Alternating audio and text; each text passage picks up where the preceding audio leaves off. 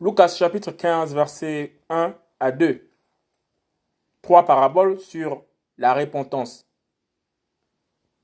Or, tous les publicains et les pécheurs s'approchaient de lui pour l'entendre. Et les pharisiens et les scribes murmuraient en disant Celui-ci reçoit les pécheurs et mange avec eux. Lucas chapitre 15, versets 1 et 2. Trois paraboles sur la repentance.